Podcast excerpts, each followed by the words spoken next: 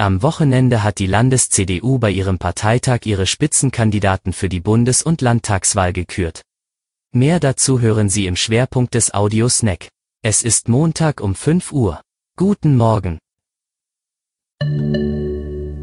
Regionale News vorweg. Trauriger Rekord für Nordwestmecklenburg. Am Wochenende eroberte der Inzidenzwert des Landkreises die Spitzenposition in ganz Mecklenburg-Vorpommern. Mit 105,5 lag der Nordwestkreis knapp vor dem Landkreis Rostock, der einen Wert von 100,1 meldete. Besonders heftig hat es Studierende der Hochschule Wismar erwischt. Dort stehen nach einem positiven Test gleich alle Bewohner zweier Studentenwohnheime bis zum 19. März unter Quarantäne. Die gute Nachricht ist hier vielleicht, dass Terminshopping ab dem heutigen Montag von der Inzidenz des Landes und nicht des Kreises abhängt. Das ist eines der Ergebnisse des Corona-Gipfels der Landesregierung. So bleibt das Termin-Shopping, Click und Collect im Einzelhandel im ganzen Land möglich, solange die Inzidenz unter 100 liegt. Außerdem dürfen sich ab heute wieder bis zu fünf Personen aus zwei Haushalten treffen. Zum Schwerpunkt. Auf ihrem Parteitag in Güstrow hat die CDU Michael Sack zu ihrem Spitzenkandidaten für die Landtagswahl gekürt.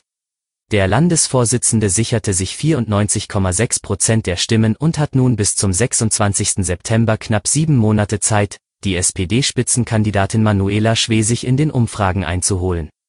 Der Landrat des Kreises Vorpommern-Greifswald ging in seiner Bewerbungsrede vor allem auf die Themen Digitalisierung und Schule ein und schwor seine Partei auch auf einen digitalen Wahlkampf ein. Ansonsten werden wir in einem ganz großen Bereich nicht stattfinden.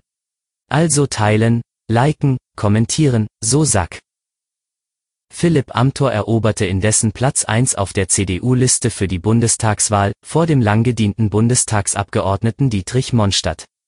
Der 28-Jährige hatte im vergangenen Jahr mit einer Lobbyismusaffäre für Schlagzeilen gesorgt und feuerte nun gegen seine politischen Gegner. Amthor sagte, dieses Wahljahr ist für uns das Jahr einer Richtungswahl. Wir müssen verhindern, dass sich Deutschland auf den Weg in eine linke Republik macht. Das war Ihr Audiosnack. Alle Artikel zum Nachlesen und Hören gibt es wie immer auf svz.de-audiosnack. Die nächste Folge hören Sie morgen früh.